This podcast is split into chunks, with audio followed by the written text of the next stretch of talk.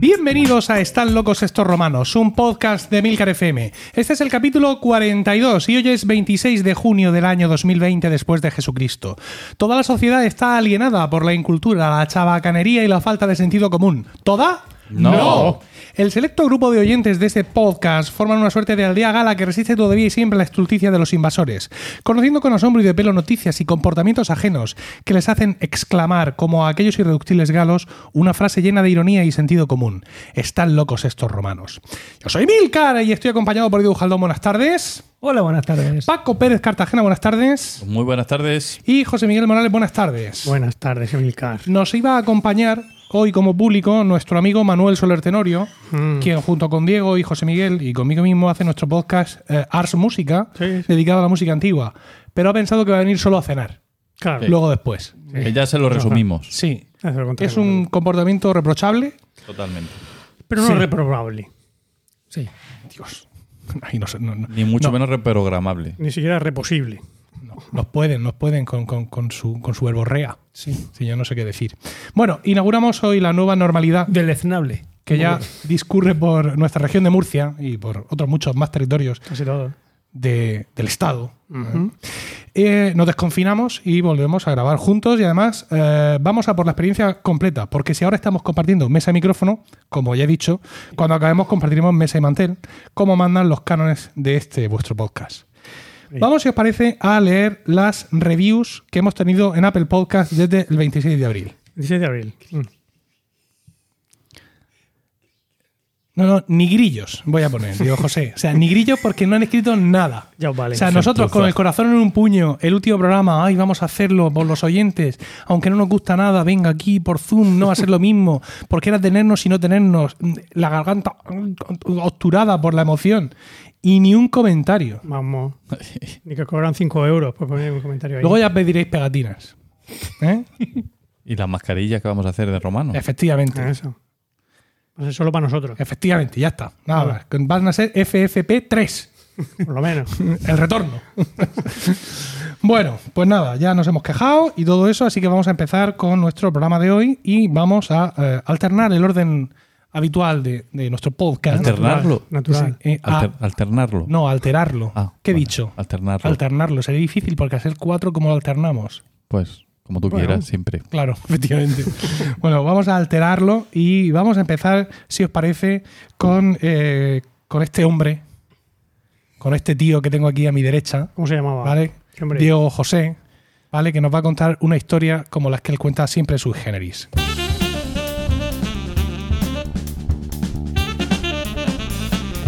Y dinos, Diego, ¿de qué nos vas a hablar hoy? Pues yo voy a hablar de mi relación con Jimmy Carter. Hoy, Sí, hoy, con Jimmy Carter. yo tengo relación con Jimmy Carter. El Ahí Jimmy es donde me Carter. veis. Cada vez que alguien mencionaba a Jimmy Carter en la tele, mi tía Lola, que en paz descanse, decía, el de los cacahuetes. Efectivamente. Tardé años en saber qué quería decir. Claro, Ahora- ahora ahora lo vas a saber, Ahora Tú sigues sin una- saberlo. Mm. Ahora lo vas a saber porque voy a hacer una hagiografía sobre Jimmy Carter. Geografía. Venga. Bueno, empezamos. Empezamos. ¿Quién es Jimmy Carter? Eso. Vale. Jimmy Carter en, en el 2019 se convirtió en el expresidente más longevo de la historia de los Estados Unidos y sigue todavía vivo. Es un presidente de los Estados Unidos que estuvo cuyo mandato estuvo entre mm, el 77 y el 81, ¿vale? Eh, vamos a ver. Le sobre, al, al morir George, George Bush padre, Sí, el- en noviembre del 2018, pues se convirtió este hombre en, y, y- y- y cumplir años Jimmy Carter en marzo del 19, se convirtió en el presidente con más años de Ajá. toda la historia de los Estados Unidos. que Ah, nunca ha estado vivo. Y- ¿no? Ujú. Sí. No, sigue vivo. Ya, pero quiero- ¿estás arrojando con esto un velo de sospecha sobre la, digamos, la posible influencia de Jimmy Carter en la muerte de George Bush padre? No, no, no, no, no, no, no, no. Porque yo no, ¿eh? Yo no. No, pero no. algún oyente más suspicaz No porque fue a que su- no gasta su tiempo en dejarnos comentarios en Apple Podcast, si puede estar, emplear su tiempo en pensar en. No, porque fue a su funeral y todo, y el hombre, además fue magullado porque se había caído. Magullado. se había caído y había, se había intentando la- estrangular a George Bush padre. se había roto la cadera y tal. El hombre. Posiblemente se equivocó Pero de George así Bush. Fue. ¿vale? bueno, eh, vamos a contar algo de Jimmy Carter, no me cortéis que empezamos. Eh, bueno, era un, dem- un demócrata sureño, era. o sea, del, es, es, Ah. perdón, es un demócrata No, sureño. no, no es demócrata o no es sureño. O, muerto esta mañana. Como hemos dicho, era hijo de una familia productora de cacahuetes. O sea, su familia producía cacahuetes. Quiero decir, estaba en la, Como indu- negocio, como la industria negocio. del cacahuete, ya se sabe. no de forma O sea, natural. Jamón el, de chico, mono. el chico le salió rana, ¿no? Mantequilla de cacahuete, jamón de mono, todo eso que sí. Jamón de Jamón de mono. mono. Sí, al cacahuete no le llamáis vosotros jamón de mono. ¿Quieres jamón de mono? Y te dan ahí unos cacahuetes. Ah, pues no. no. Pues sí. Seguimos. Eh, requerimos Ah. inmediatamente, por favor, la asistencia de todos nuestros oyentes de Almería para ver si es una cuestión local. No, no sé. Yo... Bueno, a lo que iba. Sí, sí. Por favor. Llegó a favor. presidente gracias al apoyo de muchos indecisos, republicanos moderados y, republicanos mo- moderados, que estaban hastiados moralmente, hastiados por, por la de- decadencia moral debida a quién fue el anterior presidente, a Jimmy Carter. Nixon. Correcto, el del por el Watergate. Watergate, efectivamente. Ah. Pero, pero mm, solo duró un año Jimmy Carter como presidente de los Estados Unidos. Lástima, lástima. ¿Cómo que? A ver, a ver, a ver. A ver. Digo, un año o cuatro, ¿qué un mandato Ah, quiere decir? vale. Cuatro años. Lástima. ¿Por qué? Pues porque la turbulencia de- del petróleo en esa época, recordamos que había conflicto en Oriente Medio, eh, la lucha Israel, mm, Palestina, no sé qué, Egipto, bueno, ya, todo, todo el rollo este. Un rollo este de por ahí. Bien. Sí, sí. Y pero lo que más daño le hizo fue la crisis de los rehenes de, de Irán. Y vosotros diréis, ¿qué es la crisis de los rehenes de Irán? No, porque lo sabemos perfectamente. Bueno, pero yo lo voy a contar por si alguien no lo sabe. Venga, yo, yo no me acuerdo. Yo soy así. Vale, en 1979, Sí- sí que Rujoyan, te acuerdas. Rujoyan Jomeini. Que cuando hemos entrado me has dicho, uh, qué calor hace, como el día que, mm, que secuestraron a los rehenes en Pero Irán. por al, al Cela chiquillo, hombre. Pero que, que ha abierto las ventanas con el aire puesto, con el derroche que eso supone. instauró una república islámica tras derrocar a la Jomeini, monarquía sí. más vieja del mundo, la, de- la, Shah de Persia. la persa. Sí. La monarquía persa es la más vieja del mundo, pues la derrocó y cojones, Jomeini. Es El la- Ayatollah. Bien. ¿Prefieres una teocracia a una monarquía? Mm, Yo es que estoy ahí, Es que ahí. esto es una república islámica, entonces no sabemos si queremos república islámica o queremos monarquía monarquía, ah, marioneta de Estados Unidos. Ya, ya, ya. Nunca se sabe qué es mejor. Vale, vale. Bueno. Entonces, bueno, vamos a contar la crisis de los rehenes. En la mañana del domingo, 4 de noviembre de 1979, 500 estudiantes iraníes que, habían, que participaban en protestas callejeras irrumpen en la embajada estadounidense y toman rehenes a 52 personas, incluidos Ah, altos diplomáticos y, perso- y personal de la... ¿Viste la película Argo? Claro. Pues ahí te lo cuentan, ¿vale? Que como- Vale, entonces no sigas. Pasa otra cosa. ¿Paso? ¿Paso? Yo sí que paso. No, no, no. Bueno, el movimiento islamista reta a la opinión pública internacional desde el primer momento, mm, mostrando rehenes indefensos. Eso es muy de los, de los islamistas, mostrar rehenes indefensos y cortarle la cabeza. En este caso no llegaron a cortársela porque todavía no se habían venido tan arriba. Ya, ¿vale? claro. Enarbolan pancartas con el lema Jomeini lucha. Es una Carter- moda posterior, lo de Sí. el cortar la cabeza. Jomeini lucha, Carter tiembla, Jomeini se siente seguro y acelera, y acelera la radicalización de, de- de su régimen teocrático y señala como enemigo a los Estados Unidos de América. Eso que estás diciendo que son lemas de la. El, el lema que enarbolan, las pancartas que Ah, ponen vale, ahí vale. en la esa es Jomeini lucha, Carter Vale. tiembla. Supongo que Y en persa rima más, ¿no? Tiene, tiene más tirón que todo eso que estás diciendo. Supongo es que yo el farsi no lo hablo. Ya. Eso se lo tenemos que preguntar a, a la habitación 101, ¿cómo era? Que se me ha olvidado el nombre. Sara, Sara. ¿Sara habla farsi? no. No, pero sabe Pero un poco más estado que, allí. Pero ha estado allí y sabe más que tú y que yo. Ah, vale, vale. farsi. Vale. Bueno, los secuestradores van es- exigen la extradición del Shah de Persia, que estaba en Estados Unidos, porque se había ido ahí a tratarse un cáncer. Y Ya, aprovechando que, se había el pescado. que se había ido a tratarse un cáncer, entonces cuando, cuando entraron los otros.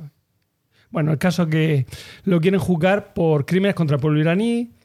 La, la invasión de la embajada, aparentemente improvisada, se aprovecha hábilmente para derrocar al gobierno de Bazargan, que era el gobierno que, mm, que o sea, que, que quitó al Shah de Persia, que era un gobierno mm, nacionalista religioso, pero no ultra islámico, no super islámico, ¿vale? Entonces, ¿qué hace Barzargam? Pues mm, dimite en bloque y tras denunciar la toma de la embajada que considera claramente eh, contraria a los intereses de Irán, dice. Barzargan. Esto es contrario a los intereses de, de Irán. Irán, efectivamente. Claro, obviamente. Quiero decir que no fue Khomeini, sino que fue, o sea, ni fue Carter que dijo, esto le va a venir muy mal a Irán. No, no, fue el propio presidente el que dijo, yo me voy de aquí porque esto, esto está tomando unos tintes horribles. Bueno, el suceso adquiere una, una relevancia internacional porque Estados Unidos es incapaz de lidiar con Khomeini eh, y va a romper relaciones diplomáticas con Irán, con lo cual, eh, y Carter considera a los rehenes víctimas del terrorismo y la anarquía y se niega a ceder al, al chantaje que, que presenta Irán. Eh, bueno, Irán ya lo convierte en muerte a Estados Unidos, es el gran Satán, vamos a acabar con ello y con esto acaban ya las relaciones internacionales entre, entre estos países. Y se crea como un bloque de islámico contra, eh, contra, contra Estados Unidos. ¿vale? En marzo del 1980, Jimmy Carter fracasa una operación de rescate de los rehenes, quiere, quiere rescatarlo, entonces manda ahí a los marines y tal, pero los helicópteros se estrellan en el desierto iraní y convierte a Jimmy Carter en un presidente de un solo mandato, como hemos dicho, ante ese fracaso. No poderlo salvar y tal. ¿Le culpaban a él de que se estrellaran los helicópteros? Pues, Eh, dijo aquello de no mandé mis helicópteros a luchar O contra, sea, contra las dunas del las desierto. dunas del desierto. Bueno, cuando acaba su mandato, que es lo que a mí me interesa y es lo que cuando empieza mi relación, porque antes Con de ello yo no, no estuve en No, su, no te- tú- su gabinete de gobierno, yo no No, participé. vale, sí. Entre otras cosas, porque tenía 7 a 11 años en aquella época. Pero tú eras muy espabilado, ¿eh? Sí, pero no, no te creas. Yo más espabilado que bastante Nunca he sido muy de- espabilado, pero en aquella época menos todavía. Bueno, eh, vale. Tras dejar la Casa Blanca, se va a volcar en actividades de promoción de la democracia en todo el mundo, aunque no lo creáis. Crea el Centro Carter. Dos por uno, democracia dos por uno. Crea el Centro Car- Carter con sede en Atlanta. Y ahí es donde, bueno, veremos después cómo entro yo. Eh, eh, su dedicación le va a dar en 2002 eh, que le den el Nobel de la Paz por su vital contribución a mm, la, el- la democracia en el mundo y por los acuerdos que consigue de Camp David, en el cual Egipto y Israel, eh, mm, digamos que firman la paz y logra que Israel se vaya de la península del Sinaí, que la había tomado en la guerra de los seis días, y que Egipto, eh, pues, pues eso, pues vuelva allí y, y, y vuelva a recuperar mm, recupera relaciones con Israel, lo cual hace que el resto de los países islámicos Egipto Le lo- le echen las cruces, ¿vale? o Las medialunas. O las medias lunas, efectivamente. Bien. Otra de las, bueno, entre otras de las actividades que tiene Carter, tiene, él tiene una asociación o una, bueno, una ONG que se llamaría ahora, que se llama Hábitat para, que lo voy a decir en inglés, pero lo voy a decir en, en español. Hábitat para la humanidad, que es Habitat for Humanity, Claro, claro. lo he dicho en inglés. ¿Vale? Eh, hacía mucho para que. Bueno, ¿en qué consiste? Pues consiste en hacer casas. ¿Vale? Hacer casas para la humanidad, obviamente, sí, está claro. Ah, nada de esas casas para los Produce- castores. Ya está bien de hacer No, casas a los no castores y a los como. Sur 89, por ejemplo. ¿no? Eh, Una de esas hace casa también. Dice, dice en, su, en su página web que os recomiendo que, que entréis, que es muy interesante. Dice: Trabajando hacia un mundo que cuenta con viviendas adecuadas para todos, tomamos las siguientes acciones. Producimos casas a bajo costo por medio de construcción y reparación con mano de obra voluntaria. Ahí entro yo. Yo Ah, en el voluntaria. 1909. Espérate. Madre mía. Que me acuerde yo cuándo fue. 1990 y. Dos, tres. Gobernaba González. Uno. No, Sí, nada, no. 91 no. A ver, 91 nos fuimos a los Pirineos. Sí. ¿Fue antes que eso? Mm, El viaje de En el la 90 Coral. y- en el noven- verano del 92 estuvimos tú y yo aquí. en- 93, en- en- 93, 93, fue en 93. Sí, sí, porque yo ya había. Sí, 93. Se había sacado el carnet de conducir. Efectivamente. No contaba por novia. 93. Bien. Lo siento. Por ellas. Es que así. No, por ellas no. Es que así lo sé. Porque sabía. Bueno, en fin. Que me da risa tonta. bueno. Entonces yo Eh, me, ¿qué yo me fui a 93? Hartford, Connecticut. Ah, a Hartford, capital de, de- bueno, capital de Connecticut, del estado de Connecticut, capital de los seguros, por cierto. Ahí Ah, es donde están todos los seguros de, de Estados Unidos. A construir casas para un pues para gente, población de negra, para que vamos a hablar en Sí. decir, correctamente. A lo que, Yo- me, a lo que no, me no. cuesta la hora de estudio Es que- realmente no, afroamericano es como afro- muy largo. Pero es que afroamericano. Bueno, en aquella afro- época no se llamaban así. ¿eh?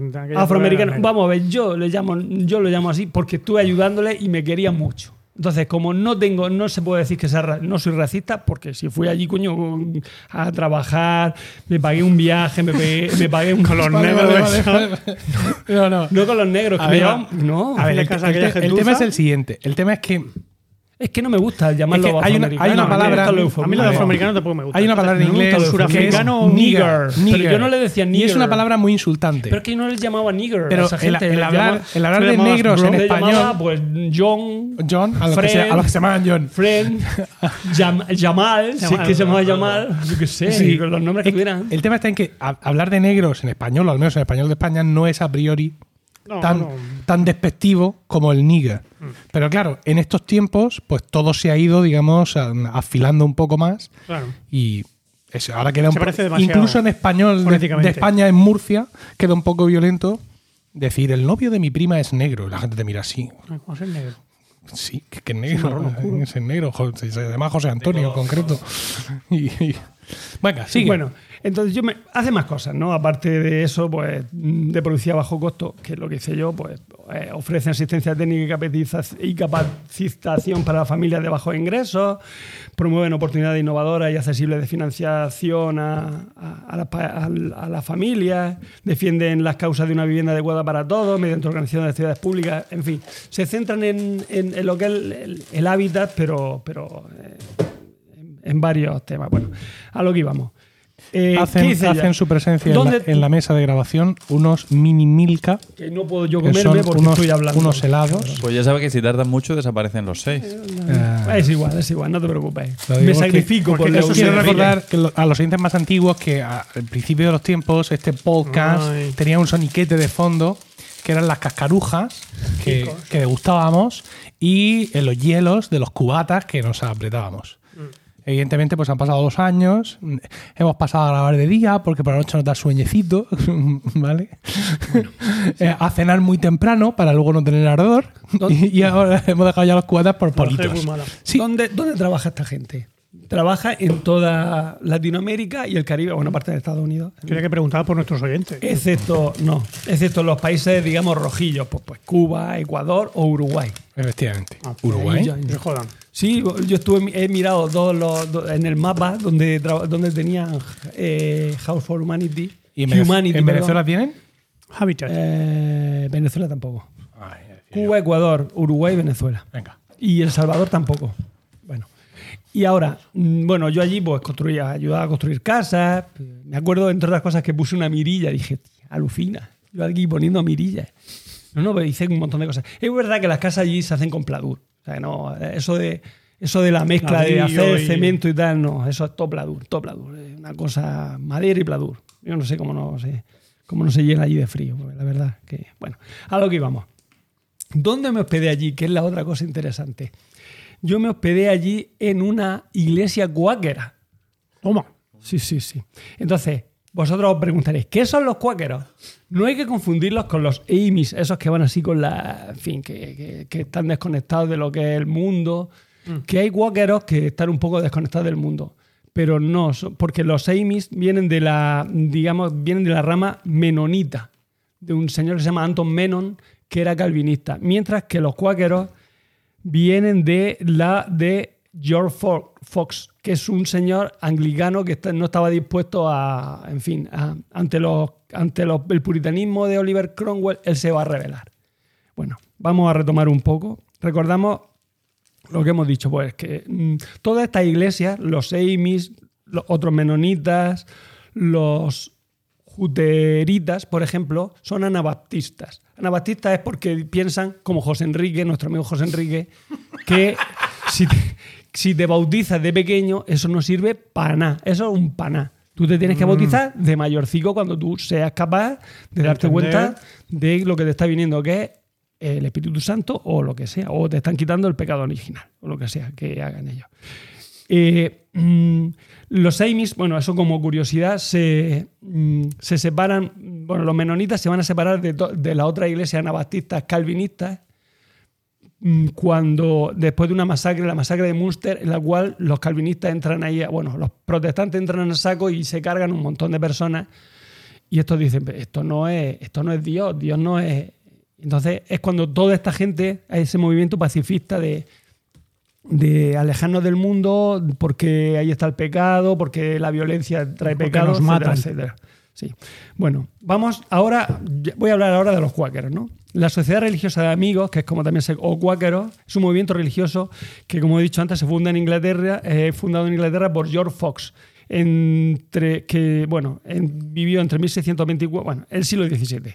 Gracias. Efectivamente. Fueron perseguidos por oponerse al puritanismo de Oliver Cromwell. Esta gente se van a Estados Unidos donde van a encontrar la libertad religiosa.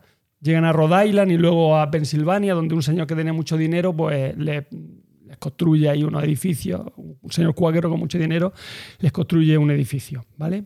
O sea, un edificio, una iglesia, unas cosas para que ellos vivan bien. ¿Cuáles son las características de los cuáqueros? Pues se caracterizan por un servicio religioso en silencio. Yo estuve en un servicio religioso cuáquero y ellos están allí calladicos, sin sermón, de repente sin música. ¿O ¿Están leyendo un libro? No, no, ellos están allí Están. viendo la musaraña. Hasta que de repente uno dice, ¡Uy, me arranco, me arranco! Entonces va para allá y dice un poema o lee un versículo de la Biblia o, o comenta, oye, pues esta mañana estuve, no sé qué. Suelta su, su charla, su speech. Y el resto, pues, le aplaude. Gracias por tu valiente testimonio. Se toman su café, su donut. Son, además, son gente muy agradable. Fíjate, para que te dejen dormir en su, en su iglesia. Tiene que ser gente. Son gente muy, muy agradable. Ellos piensan que no tienen pastor. Bueno, hay unos que sí y otros que no, como vamos a ver después, porque hay diferentes cuáqueros. Pero el que yo estaba. La que nos están metiendo con, el, con la excusa de Jimmy Carter. ¿eh? Claro, estoy aquí soltando, yo me la todo un poco. Entonces, esta gente no tiene un pastor. Ellos, pues, están todos allí, pues supongo que habrá alguno que, que- que sea el que trae. Pues, Uno trae los donuts, otro trae el café, pero que no. Saben que todos los domingos se reúnen allí. Pero no, no es un sacramento. Traer los donuts. ni- No, no, no, no. Y piensan que todo el mundo es portador del Espíritu de Cristo. O sea, todos tenemos una pequeña porción del Espíritu de Cristo y por lo tanto todos podemos ser pastores o no pastores. O sea, quiero decir que todos aquí hay libertad. Bueno, eh, se hacen famosos mm, porque rehusan pagar, el, pa- rehusan pagar el diezmo a la iglesia estatal. En aquella época, claro, que Eso había que pagar. En aquella época. No, No marcan la casilla de la no iglesia. juraban ante la corte, no se quitaban el sombrero ante los poderosos y no peleaban en la guerra. En cambio, luchaban por el fin de la esclavitud, el tratamiento huma- humanitario a los criminales, la atención a los débiles y a los pobres. De hecho, mm, el nombre de cuáquero viene porque este señor, a Fox, lo, lo, procesaron y entonces el juez le, ante el juez le dijo la palabra de, le dijo la palabra de Dios te hará temblar, le dijo al juez. Y entonces el juez, burlándose de, él, le llamó tembloroso, que, significa, que en inglés es quaker, ¿vale? Eh, ¿Dónde viene? Bueno, lo hemos dicho, los cuáqueros tienen una vida sencilla, una honradez estricta, son pacifistas, cuestionan la religión establecida, eh, eh, también sostienen que en cuanto cristianos, mujeres y hombres pueden y deben participar en, en el ministerio religioso, o sea, no son machistas. O sea, eh, tanto el hombre como la mujer puede, Los que tienen pastores tienen pastoras también. Sí. Eh, vale, durante la Revolución estadounidense, por ejemplo, se van a negar a pagar impuestos o a combatir la revolución contra Inglaterra, claro. Mm. Abogaron por la abolición de la esclavitud, por un trato humanitario, como he dicho, a los criminales. De hecho, ellos fueron los que crearon el ferrocarril este subterráneo para liberación de esclavos que hubo, que hubo en, la, en, en la guerra de secesión. No sé si recuerda una negra, perdón, una, sí, una negra que se llamaba no sé qué, Tube, que se dedicaba a, a sacar gente de los estados mm, Esclavistas. esclavistas mediante un- un túnel subterráneo con un pequeño ferrocarril y los y los, y los metía en estados no, o sea, no, no- no esclavistas, ¿vale? Eh, Vale. En la época moderna, por ejemplo, se pusieron a la guerra de Vietnam y muchos se involucraron en el movimiento por los derechos civiles liderado por Martin Luther, Luther King. Como hemos dicho, hay cuatro ¿Y grupos. hay, hay negros entre los cuáqueros? Pues yo allí no vi, porque en Hartford, Connecticut, no había muchos negros. Pero no me has dicho que hacías casas para los negros. Sí, pero los negros no eran, no eran cuáqueros, eran señores que vivían en un barrio allí. Y nosotros íbamos, o sea, los cuáqueros nos daban allí la, el, pero no, digamos, los cuáqueros nos mantenían, nos daban la casa y tal, y para que y estaban por allí y te, y te invitaban a que fuera a su, a sus reuniones, pero no, ellos no trabajaban, ellos no estaban en, eh, perdón, iba a decir Volunteer for Peace, que era en lo que yo, yo era volu- voluntario para la paz y estaba trabajando con eh, House for Humanity, o sea, Casas para la Humanidad, Ah. a través de Voluntarios para la Paz, ¿vale? Eh, de hecho, yo allí estuve, mm, me daban de, o sea, la comida y la cena me la daban otras iglesias diferentes, pues yo qué sé, pues los baptistas, los no sé qué, eh, había miles, yo no me acuerdo. Incluso una me lo hicieron veteranos de la Segunda Guerra Mundial. y yo era muy amigo de una belga, ¿no? Y, entonces se pusieron los veteranos allí con la belga. Pues yo estuve allí en Bastoño y no sé qué. Se pusieron a contarle su historia de la Segunda Guerra Mundial. Y fue muy emocionante. Eh, otra cosa que no fue tan, tan emocionante fue mm, en otra iglesia dijeron, hoy es el día del, de la Raspberry. Bueno, una... Es que no sé la no sé traducción. La Raspberry Pi. Una, una valla de allí. Sí. Sí. Dice, bueno, pues, mm, y entonces, pues hoy lo que hacemos, o sea, entonces esta semana lo traemos mm, frut, o sea, traemos mermelada de raspberry, eh, pie de raspberry, eh, pastel, Pastel. De, Mm. pastel de raspberry, un montón de cosas, ¿no? Y entonces un alemán de, de mi grupo dice, ah, pues también podemos, se pueden hacer, se puede hacer Apfelstrudel. no, se puede hacer un licor de que, eh, que en mi pueblo lo hacen.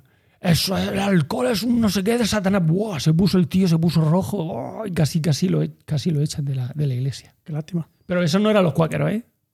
Ese no era Ese no. cuáquero. Ese era uno de por ahí, de los, de los tipos estos protestantes, de las iglesias de estas protestantes un poco cerradas, de estas. ¿Un evangelista? De los red, sí, Ah. los, Ah. un redneck de estos.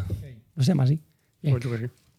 Bueno, hay cuatro grupos, como hemos dicho. Voy a están los ortodoxos, que se centra en la figura de Cristo con mítines anuales. Estoy acabando ya. Ah, mítines- hacen mítines anuales en Filadelfia. Actualmente son una gran comunidad en parte de Latinoamérica y en Kenia. Los Wilburitas son seguidores de John Wilbur, que mm, se mantienen, en, mantienen las costumbres tradicionales. O sea, nada de coche, ni ordenador, ni no sé qué. Eso son, todo esto Cuáquero Wilburita. Estoy, bien, estoy yendo desde los más caf- desde los más cerrados hasta los más liberales, ¿vale?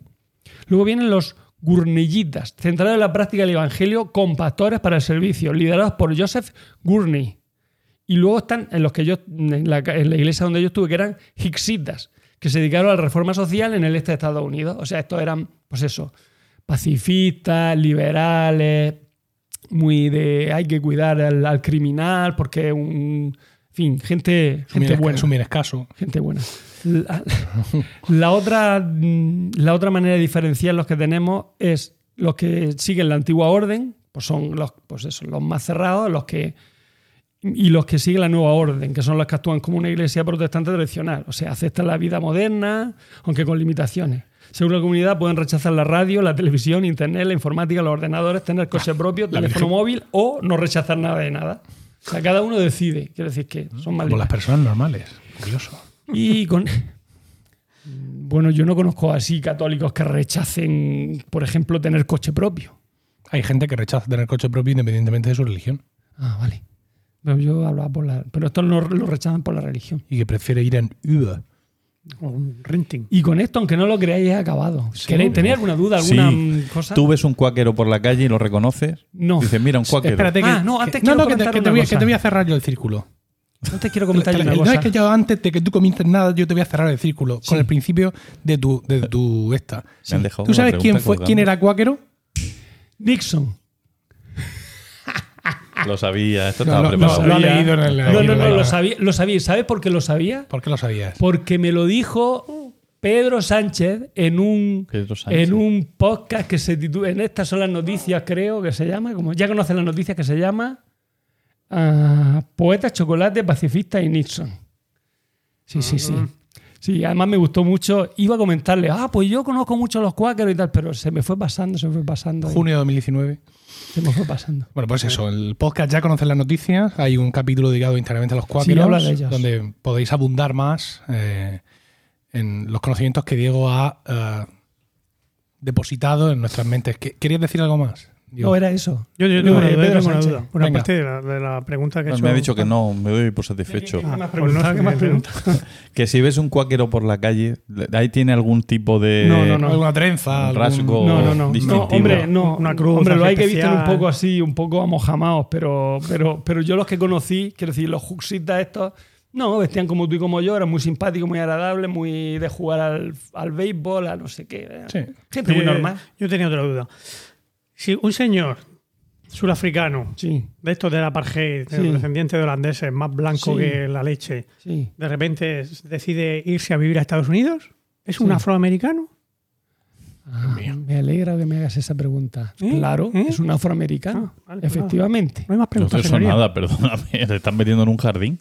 Te van ¿Por a no llover. ¿Por qué no va a ser porque el afroamericano? afroamericano está asociado a la esclavitud y de eso y las clases privilegiadas nunca pueden ser afroamericanas por más que procedan de África. Ah, vale. Es que de verdad, ¿eh? Yo, mm, vamos a ver, yo lo que yo lo que opino es que las razas son las que son.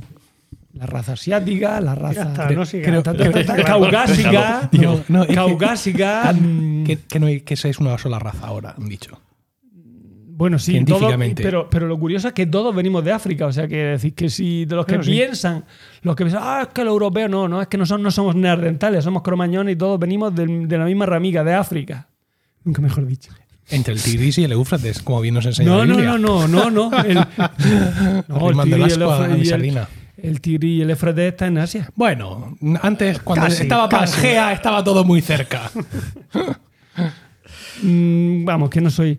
No soy, no soy nada racista. De hecho, sabemos, disfruté mucho, disfruté mucho. y- Con los negros. Yo no soy racista, pero. con- no, disfruté mucho con esa gente y fue muy chulo. Había cosas muy chulas, porque claro, como era un barrio de estos marginales, a todo el mundo no lo dejaban entrar. Pero nosotros, pues sí podíamos ver pues, esos típicos coches, esos que van, que van con la música a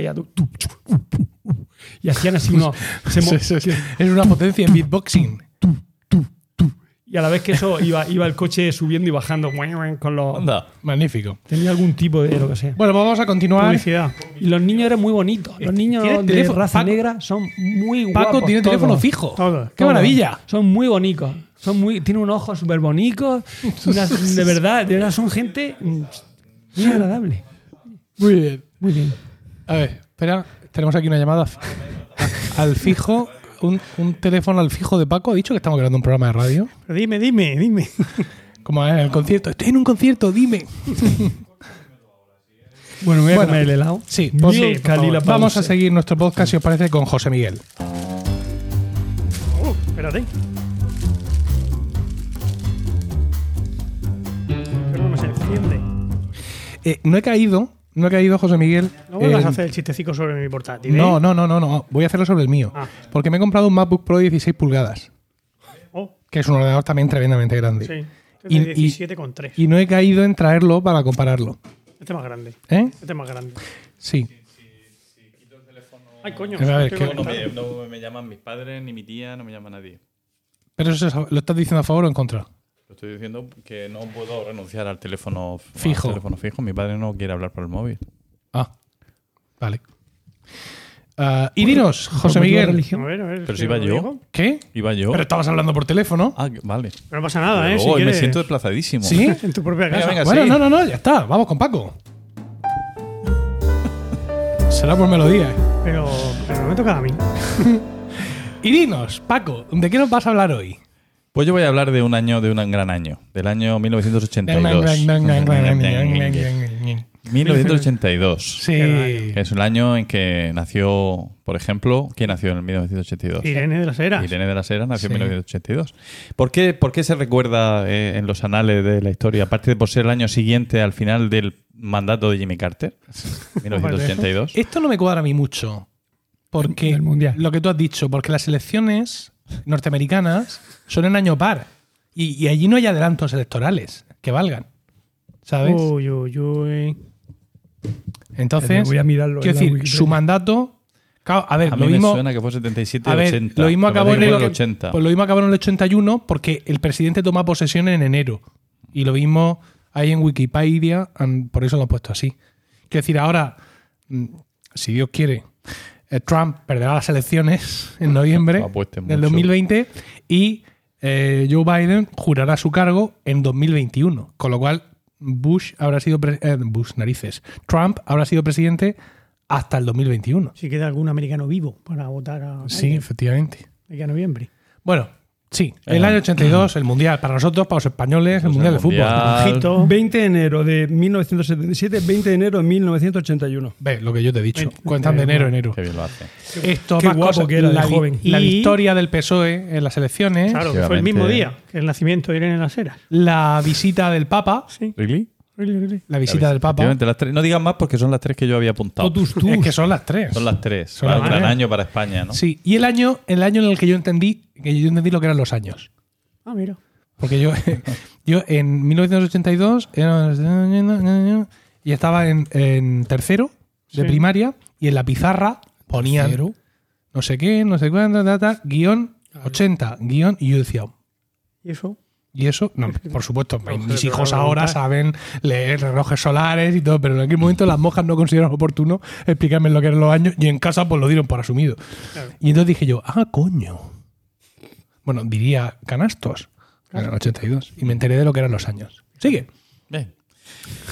Pues efectivamente, el, eh, yo voy a hablar sobre todo de lo que a mí me marcó, porque a mí realmente la victoria del PSOE eh, o la visita del Papa, la gira aquella que hizo el Papa por, por la península, pues me marcaron poco. Pero sí que es verdad que el Mundial a mí fue un, un antes y un después, Diego, podríamos decirlo así, ¿no? Hubo un Sí, antes sí, del sí. Mundial y un después del Mundial, ¿no? Sí. Venga, Todavía recuerdo a Honduras y lo mal que lo pasamos con el empate a uno. con Honduras. Sí, sí. Ahí, ahí donde Honduras. me No me, no acuerdo. Bueno, es igual. que nos dejó muchos iconos.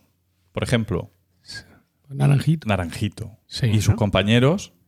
Eh, Limoncín. Limoncito. Yo sabía que el malo era No, no, era Cit, no sé qué. No, no, no, no, no. Clementina. Clementina, Clementina. Clementina, el malo que era la novia. Fruspa. Fruspa, Eh, el malo. el limón, el- había un limón también, para no discriminar también. Sí, el tema sí, de no, no, que no, se llama claro. Fibrilla también Citronio. Citronio, Citronio, Citronio. Un robot que se llamaba Ay, no me acuerdo. Imarchi. Y Marchi, ¿verdad? Y Y Marchi. Marchi. Qué disparate.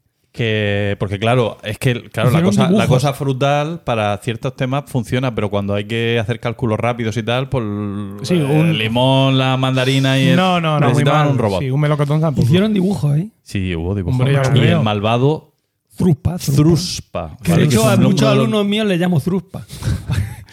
Eres un. En Y mi se pueblo hay uno que se quedó con el mote de Zruspa. Uno de mi edad. Sí. Muy, muy amigo de mi cuñado. Fíjate. de mi cuñado claro. Víctor. No he conseguido averiguar por qué esos nombres, si tienen alguna explicación, y Marchi, Truspa, no lo sé, pero bueno.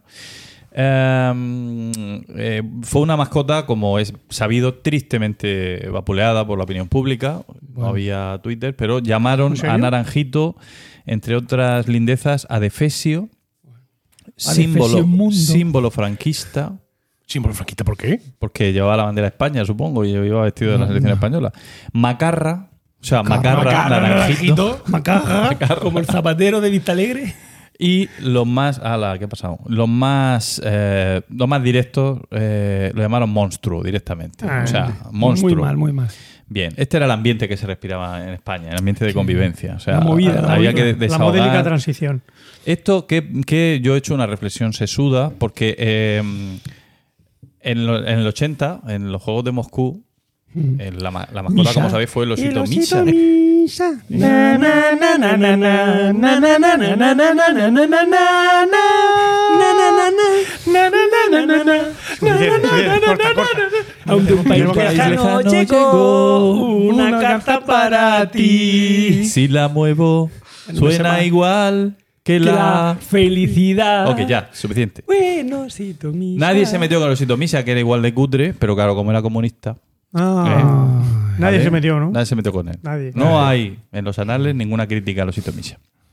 Era la época, futboleramente hablando, de Super García, Hombre. José María Sí, García. sí. eh, y su Pablo Pablito Pablete, con el que mm, se metía con el presidente de la Ahora, Federación. Pablo, Pablito. Pablote, como chupar del bote sin que el chollo se te agote.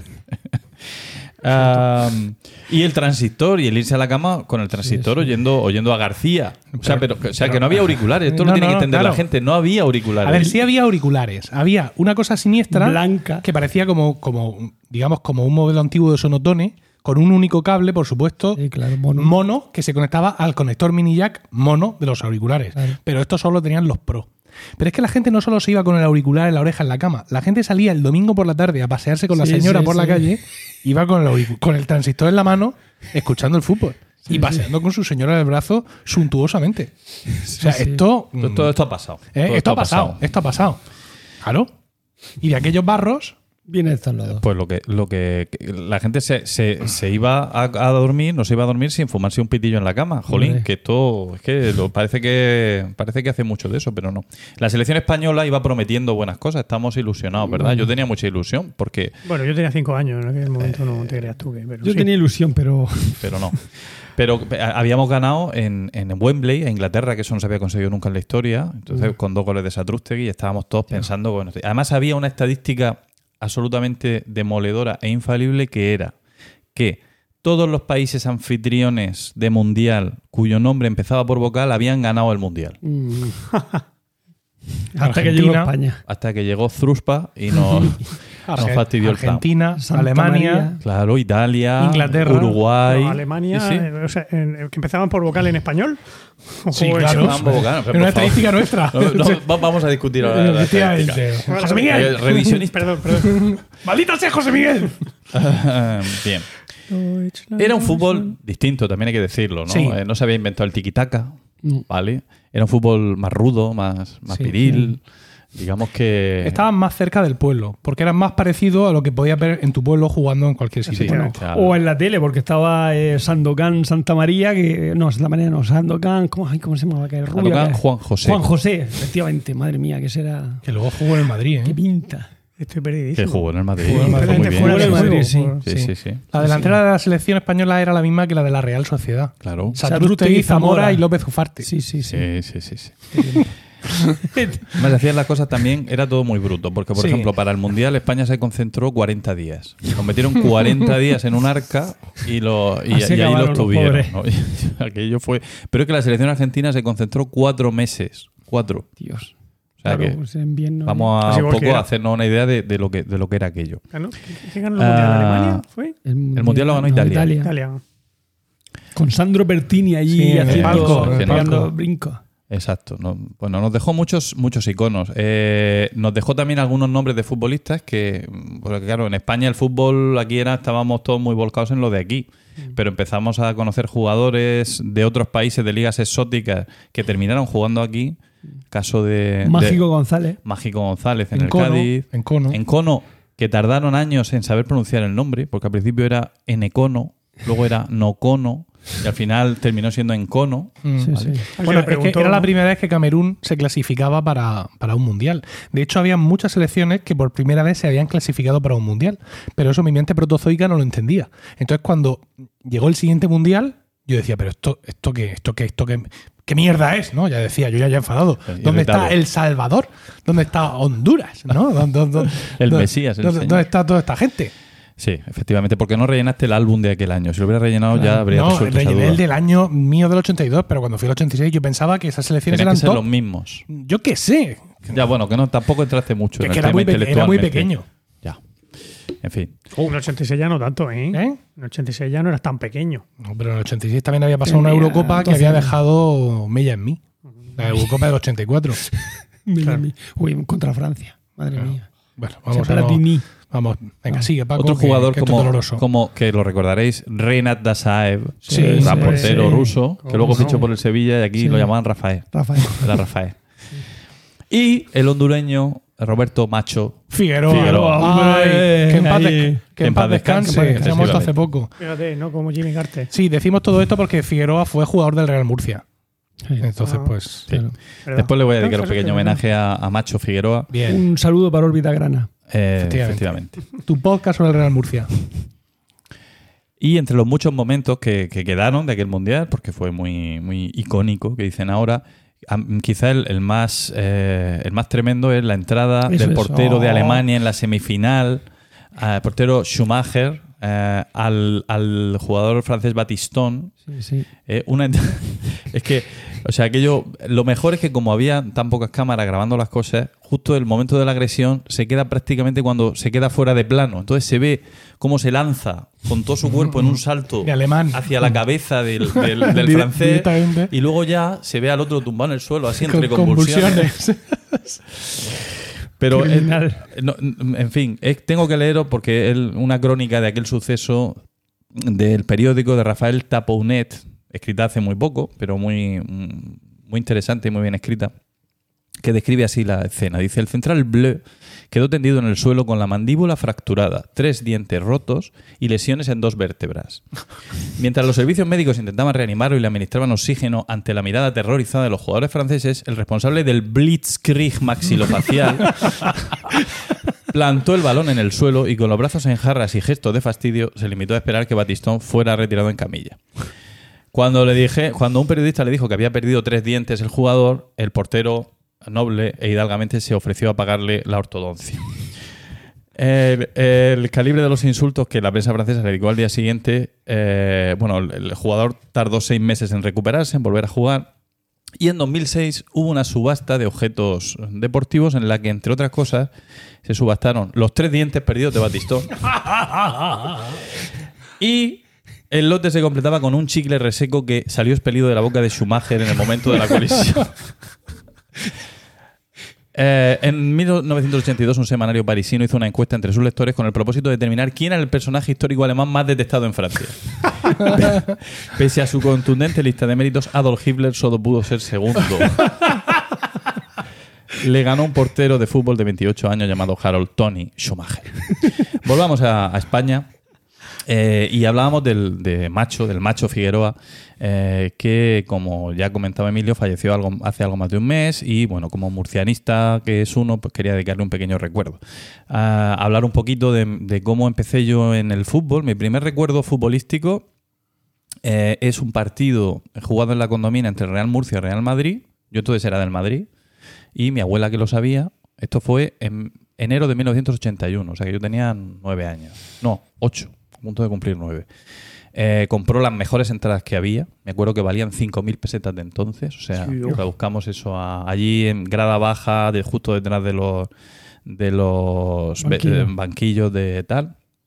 Y yo lo único que me interesaba allí era ver a Santillana, que era el, el que yo conocía Sí. y el ídolo y el que quería ver que jugó con una venda en la mano, pero jugó y marcó un gol además. El partido terminó en empate y se me quedaron dos o tres cosas, como que el Murcia tenía un jugador que se llamaba Higinio, defensa central Sí, al que, la, al que el público apodaba ah, cariñosamente como la masa o la mula, según el, el sector, sector de, de la doctrina. de la afición. Había distintos... Eh, Había, bueno, había un defensa central del Atlético de Madrid que se llamaba Panadero, de un estilo, de un estilo similar al de Higinio. Y la, y la grada gritaba: ¡Mata, Panadero! ¡Mata! Ay, Qué Bueno. bonito. eh, si eran, ya decíamos que eran tiempos otros tiempos. Eran- eran libres, eran tiempos tiempos, libres. Otros tiempos, eran otros tiempos, definitivamente. Bueno, mm, después de eso desconecté ya mis decepciones con el Real Madrid, que en aquella época no ganaba nada, siempre Nada. quedaba segundo. Sí. El Murcia bajó a segunda, pero como no me preocupaba el Murcia, pues ya me olvidé. Y pasados los años y pasado el Mundial, con la nueva decepción con la selección española, que cayó lamentablemente, eh, resulta que un amigo de mi padre eh, se ofrece, dice que le sobra una- un carnet para ir al fútbol y se ofrece a, llevarme los, fines de semana que él vaya y que pueda y tal. Y a partir de eso, pues ya me enchufo un poco a ir al fútbol. Entonces llego a la temporada 82-83 y ya me encuentro eh, un Real Murcia que ya es otra cosa. O sea, ahí ya hay jugadores reconocibles, como, como Moyano, por ejemplo, un delantero, un típico delantero veloz para jugar al contraataque, que metía muchísimos goles. Había, seguía Higinio, pero había llegado también Vidaña, que fue un gran capitán muchos años. Teníamos a Guina, atención, era, que era el fino estilista. Yo no entendía por qué siempre le estaban abroncando. Ah, no sé qué, no haces nada, no te mueves, tal", pero de repente tocaba el balón y todo el mundo, ah, lo que has hecho. ah", era, era el Curro contacto con Romero de- Exacto, algo así. Eh, también, también me encontré con que había un marcador nuevo. Habíamos importado el marcador de uno de los dos marcadores electrónicos del Bernabéu. Como lo habían remodelado para hacer la cubierta para el Mundial 82, pues se habían quitado los marcadores aquellos de en medio y uno lo habían, en- eh, lo habían colocado aquí en Murcia, no gratis, vamos, no fue, no fue un, Supervio pago. una cesión. Eh, y bueno, ya empezaba, ya empezaba a familiarizarme con todo el ambiente aquel, el panadero de Archena, ¿no? Y lo- las almohadillas que se alquilaban para luego tirárselas al árbitro cuando terminaba el partido. Las almohadillas eran, bueno, ahí hace falta que lo explique, lo Sí, explico. sí. Eran unos cojines, que tú- porque claro, los, asientos, el que tenía la suerte de tener asiento y no se sentaba directamente sobre el hormigón, pues eran incómodos, ¿no? Entonces lo suyo era alquilar una almohadilla, que era como un cojín, eh, color grana, por supuesto, pero con una densidad suficiente como para que proyectada sobre el árbitro pudiera Vale, sí, sí. producir efectos. Pero Pero ahora se usaba en los toros. es- eso, en los toros también. Pero los toros la gente también las tira, ¿no? O las tiraba. Bueno, ahora ya no, sí, creo. Cuando se cabreaban mucho, sí, pero no, pero no era lo habitual al final de la corrida, que yo sepa. No, lo habitual era simplemente insultar al árbitro. Aquello del árbitro es mi primo, una mierda para tu primo y to- todos esos cantares. Eh, bueno, pues entre todos estos, ahí ya sí que ya estaba el macho Figueroa, ¿no? Entonces el momento Figueroa, que era el momento que él iba a lanzar una falta, entonces la afición unánimemente pues empezaba con el gol, ¿no? Y poco a poco como un mercancías que se pone en marcha, gol, Gol. gol, Y era, era, era tremendo, o sea, el portero tenía que estar asustadísimo. Y muchas veces acababa en gol. Realmente es que era un lanzador de faltas eh, estupendo.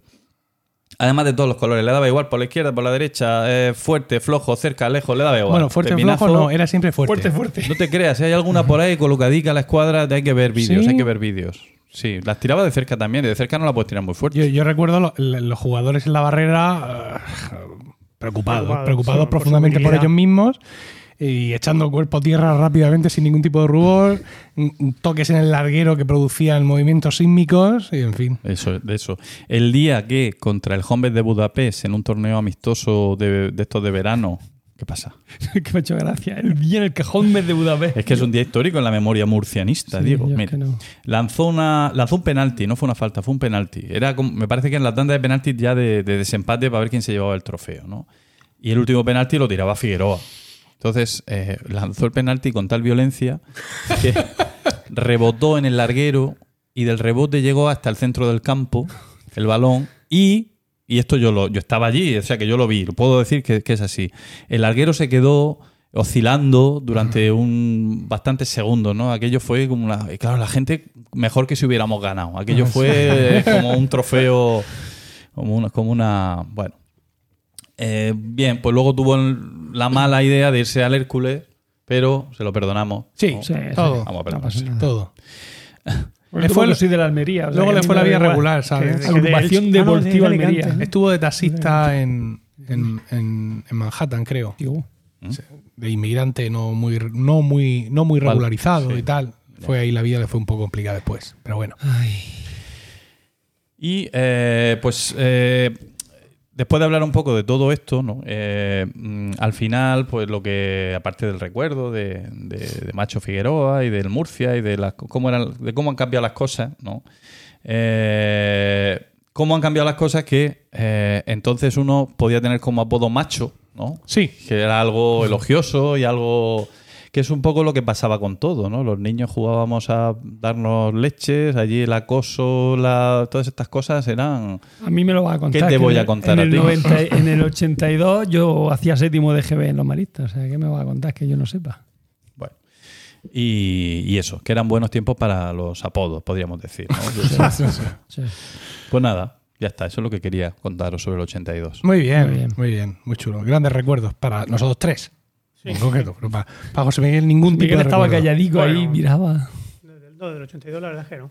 Los Reyes Magos. Tal vez. 82 tenías tú... ¿Qué te regalaron los cuatro. Reyes Magos con Cinco cinco, años. años? Cinco añitos. No sé, no. no. No te acuerdas, ni siquiera. No, ni, ni siquiera se acerca al micrófono. O sea, se- ¿Queréis que os diga mi primer recuerdo de fútbol? Displicente. Venga, Pues fue de precisamente. ayer. No, es- eso los, los consigo olvidar siempre. Del, de la Eurocopa del 84. Ah, Oh. El día que, que perdimos contra Francia, sí. Recuerdo que los, los amiguetes de la- del edificio bajábamos todos al jardín que, comunitario, ahí cantando alegremente: Hemos perdido, hemos perdido. Madre es mía. mi primer recuerdo de Bueno. fútbol. Para la alegría de los vecinos. Siempre Sí. ha sido un radical. ¿Qué? Un Radical. Venga, sí. Seguimos, porque le toca a José Miguel. Ah, sí, Ahora sí. Ahora sí.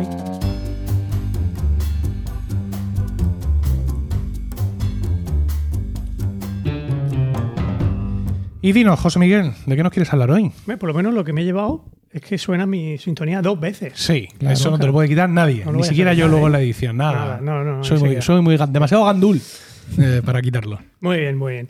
Bueno, pues eh, lo que yo os quería contar hoy siguiendo un poco en mi línea de reírme de gente.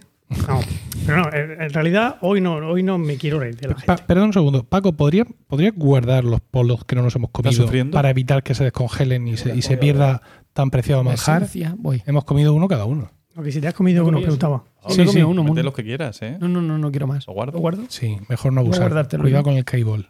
Venga. Bueno, pues como iba diciendo. Sí.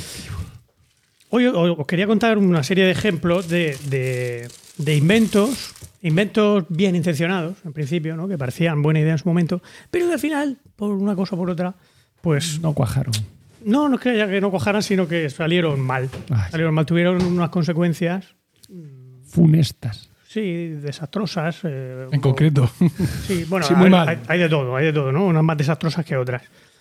Pero bueno, pero en fin, eran, mm, eran en la mayoría de estos ejemplos, pues veréis que, eran cosas mm, bien pensadas, que tenían su aquel, pero que había cositas pues, que no se te ocurrió que fueran, que fueran, que, que pudieran tener esa, esas consecuencias. Bueno, eh, sin más preámbulo, vamos a empezar. El primer ejemplo, también por orden cronológico, eh, sería la, o no, sería, es la desmotadora. Desmotadora, o almarrá. Almarrá. Almarrá, que, no- que es un nombre muy bonito. Es del algodón. El algodón, efectivamente. La desmotadora del algodón. A ver, en el siglo, final del siglo XVIII, que fue cuando se inventó el asunto este, la, el- todo el proceso de, de- para separar el, el algodón de sus semillas, que eran pegajosas y tal, pues era, era muy pesado. Era pesado, y había montones de esclavos ahí en, en Estados Unidos Ujú. pues haciendo aquel, aquel procedimiento. Pero era tan pesado que ni siquiera con esclavos aquello resultaba rentable. Así que pues empezaron a dejar de cultivar algodón, se pusieron a cultivar otras cosas y claro, pues los esclavos dejaron de ser útiles y empezaron a, a liberarlos.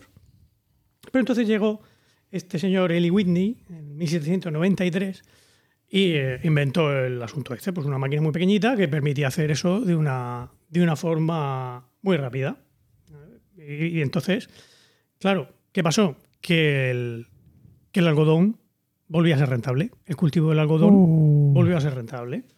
¿Y qué hicieron los, los grandes terratenientes del algodón en, en los países esclavistas, que eran casi todos? Dijeron, Lo recuperaron. te había dicho que te podías ir. Era broma. Y recuperaron a montones de esclavos que los volvieron a, a someter y la esclavitud pues volvió a, a Florecer. a florecer. Entonces, es que en fin, que mm, Bueno, pero la culpa no la tenía el de la desmotadora. claro, tenían si la culpa no era suya, la idea era, la, la idea era buena. Y el, Como el y que inventó máquina- la pistola. Y la máquina funcionaba bien. Pero, Pero entonces, pero la, tuvo la efecto- no funciona y esos esclavos a los que habían liberado previamente, porque no compensaba, los vuelven a reclutar. No, la demotadora sí funciona, funciona perfectamente. Nuevos, nuevos, nuevos. Ah, que esclavos. necesitan mano de obra para, el- para desmotar. Claro, para, bueno, y Para- para, no, para para- cultivar. para hacer el resto de cosas que, hace- que se hace con el algodón. Recolectar para el algodón. recolectarlo, para sembrarlo, Perdón, para perdón, todo lo demás que se hacía. Ya no, ya no para desmotar, pero para todo lo demás sí. Y como era tan rentable, pues había más plantaciones, entonces necesitaban Que más, salió el tiro por la culata. Claro, así se titula el, el, El el tiro por la culata. que, se que- titula. que he escrito para el guion. Inventos por la culata, lo he titulado. Bueno, pues ese fue el primero de ellos. Eh, otro, otro mm, invento que en principio también tenía su cosa, pero que luego no resultó tan bien como debía, pues fue la lobotomía. Oh. Las lobotomías. Sido ver qué es lo que se esperaba de la lobotomía que luego no se consiguió. Pues te- te lo voy a explicar ahora mismo. Entre el, el procedimiento de la lobotomía, que es, bueno, supongo que todos sabéis más o menos en qué consiste, que al final es meterte un pincho por el ojo y quitarte un trozo de cerebro. Dios. ¿Vale? ¿Tú no sabías? Ah, no, es que lo haya confundido con el electroshock. Eh, Bueno, tres cuartos de lo mismo. ¿Qué estoy haciendo mal? Ah, Te mueven más que los precios. Ah, sí. Venga, yo, yo intentaré moverme menos. Bueno, pues, eh, pues eso. El, ¿para, qué, para- ¿Y para qué quería nadie meterle un pincho por el ojo a alguien para sacarle un trozo de cerebro? Pues era un procedimiento que inventó un neurocirujano portugués llamado Antonio Lobotom. Egas Moniz. Ah, Lo ¿cómo, botomó. cómo? Antonio Egas Moniz o Moniz, no sé, no lleva tilde, no sé cómo se, se pronuncia en, en portugués. Antonio. Antonio, Antonio Egas Muniz, algo así. Y, y bueno, el, el hombre lo inventó con la idea de, de, de ayudar a los esquizofrénicos. A lo que pa- En los experimentos que iba haciendo, pues efectivamente, en, en muchos casos, en los experimentos que él hizo, pues consiguió eh, esquizofrénicos que estaban muy nerviositos, muy complicados, pues se quedaban Ya mucho más tranquilos después de, después de aquello. Como la seda. ¿Vale? De hecho, entre los años 30, que fue cuando empezó todo esto, hasta los 50, se llegaron a hacer 50.000 lobotomías. Qué maravilla. Números redondos. Qué números. Unas 50.000. Qué cosa. Si Qué queréis ritmo. cifras exactas, hablad Qué con Diego. ritmo. Nos faltan 200 para 50.000. Venga, chicos. ¿Quién se anima? Bueno, y que pues el, el procedimiento este pues tenía como aproximadamente un 35% de éxito. Bien. bueno, Aceptable. ¿Vale?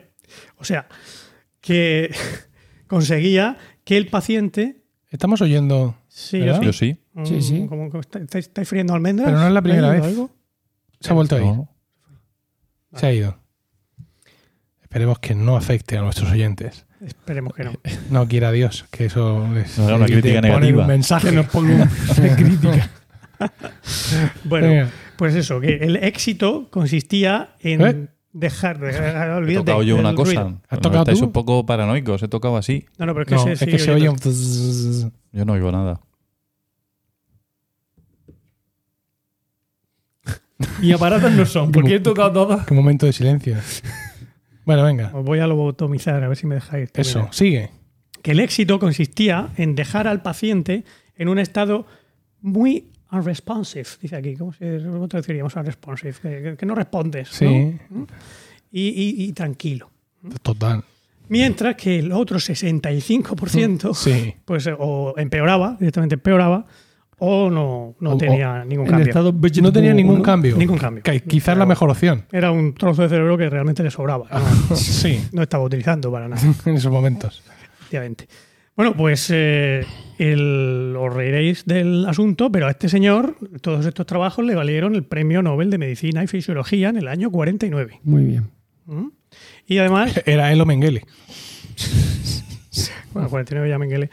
El- y además, este señor, curiosamente, fue el primer presidente de la Sociedad Española de Neurocirugía. Española, en Española, portugués. en portugués, sí, señor. Míralo. Fue el primer presidente. Que la Sociedad Española de Neurocirugía fue la segunda del mundo. Claro, hombre, es que Ramón y. Cajal estaba allí. Que por cierto, se ha, se pu- se ha puesto muy de moda llamarle a Santiago Ramón y Cajal Mm. solo Cajal. Es que Cajal, no sé qué, Cajal, no sé cuánto, en, un- en, en la cultureta, en la radio, y, y me, me- me estaba poniendo los nervios, me dieron ganas de tirarme, pero ¿cómo que Cajal? Ramón y Cajal, o Santiago Ramón, o Santiago Ramón y Cajal, pero no Cajal. Fíjate, bueno, pues como a Zapatero. Es verdad. Pero no, es que Cajal no me gusta como nombre. Cajal. Ah, bueno. Y además lo hablamos así como Cajal. Pues ti Ramón y Cajal. ¿Qué te cuesta? Mm. Di que sí. Me molestó mucho. Me lo pongo como sonitono, claramente. Esto. Cajal, Cajal. Cuando me llamen, que se Cajal. Cajal lo decía así, Cajal. Bueno, y hablando del Nobel Sí. que le dieron, pues otro de los inventos que salieron un poco por la culata fue precisamente la dinamita, que inventó don Alfredo, don Alfred No. Nobel, ¿no? Sí.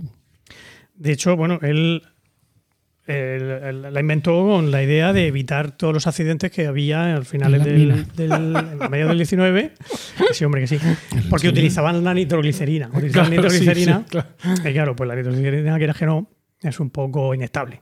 Mm. Y de hecho, su hermano, Emil, Murió. que murió también en uno haciendo experimentos con nitroglicerina.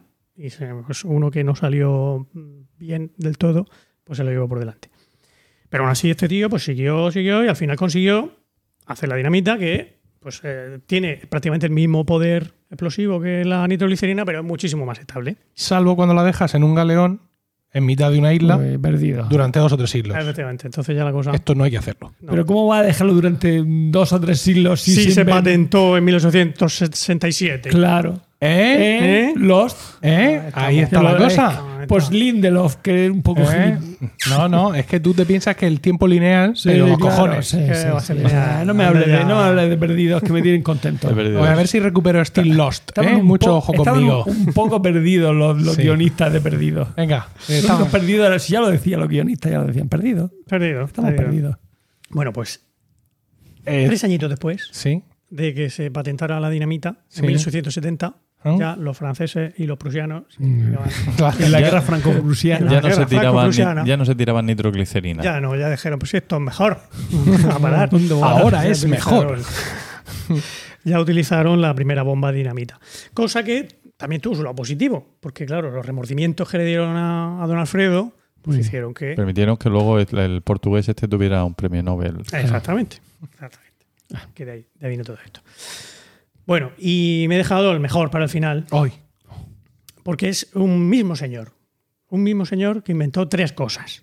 Uh, Tres cosas, tres inventos que estas las salieron traigo, o por la culata. Ah, bueno. Bueno, a ver, inventó muchas más cosas. El chupachú, no la sé cuántas fregona. patentes tiene el hombre, pero estas tres en concreto Ah, va a ser, va a ser Edison. No. Oh. Déjalo. Se llama Thomas Midgley. Uy, casi, casi. Junior. Sí, Toma, sí, ha estado toma. cerca. Era Thomas, era Thomas, Toma, sí. uy.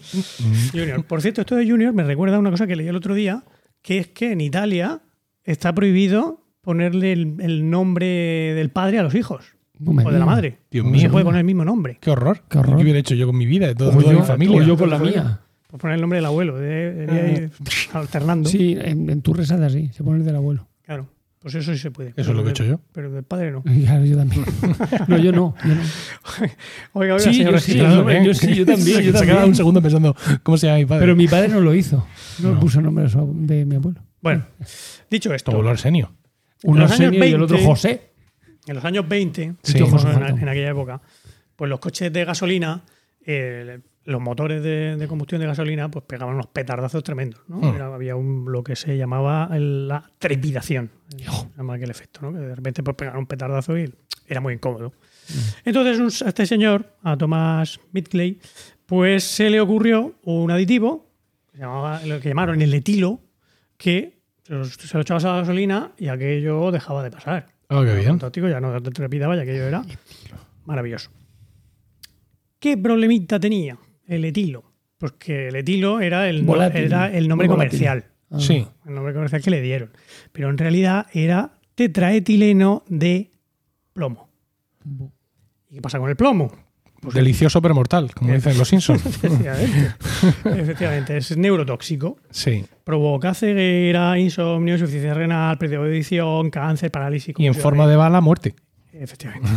Directamente. Eso, Eso, eso ya es lo peor. Y puede provocar incluso alucinaciones bruscas y aterradoras. Hoy. ¿eh?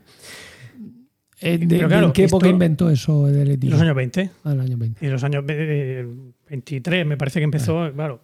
Con General Ford a. Sí, sí, sí, sí. El modelo, de la vida. el, modelo, el modelo T de Ford estaba Sí. a tope. empezaron a usarlos. eh, De, de hecho, crearon una empresa entre General Motors y otras dos Ajá. eh, grandes productoras de automóviles, que era una empresa para generar ese, para fabricar Qué ese, bien. ese, con- ese condimento, me, me Sí, sale, componente. componente. Bien.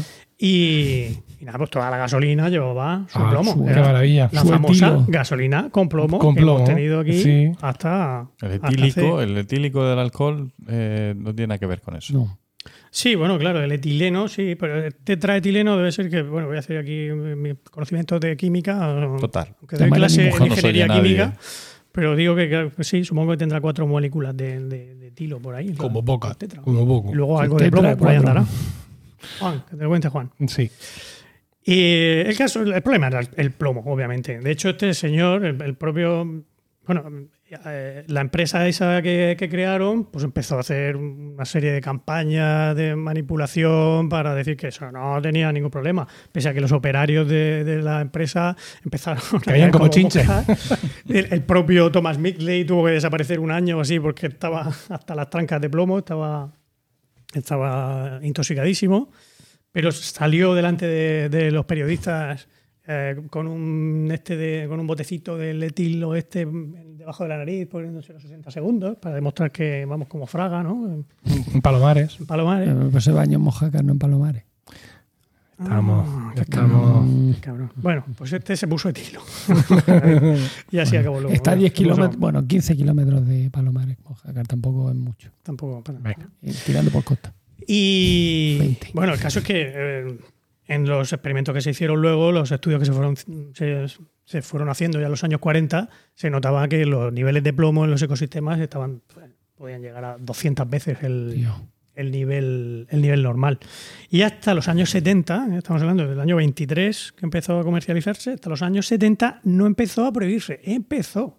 Porque, vamos, yo- Se prohibió poco Todo- a poco. todos recordaréis, Eh, supongo, haber ido Yo a he la echado, gasolinera yo mi coche tenía gasolina, iba con gasolina con hasta que plomo. empezaron a poner el los R12 y el catalizadores. R18. ¿Os acordáis de los catalizadores que se ponían en los coches para Sí. poder ponerle la gasolina sin plomo? Pues, o sea, hasta los 80 y muchos Uy, muy- y Sí, tanto. sí, y tanto. Era lo- Con el tema catalizadores, Ay. yo creo que. era lo habitual. De hecho, fue el.